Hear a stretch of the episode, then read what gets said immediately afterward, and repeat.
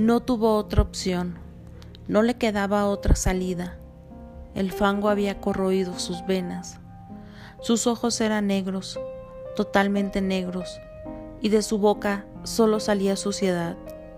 Se había arrastrado tanto tiempo, sumergida en ese pantano, que no recordaba ya cómo era la luz, cómo es que se sentía la claridad.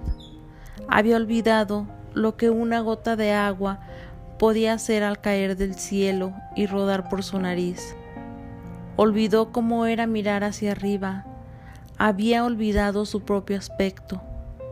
Las circunstancias la orillaron a olvidarse de sí misma, y ahora las mismas circunstancias la llevaron a mirarse, cual se parara frente a un espejo, en el que no solo ves el exterior, sino un espejo donde pudo ver su interior, muerto, contaminado, carcomido por sentimientos que ni siquiera se atrevía a reconocer. Esa no era ella. ¿Dónde habían quedado sus alas? ¿Quién se las robó? ¿Por qué lo había permitido? Después de mucho tiempo comenzó a sentir y no sintió más que lástima por el reflejo que veía.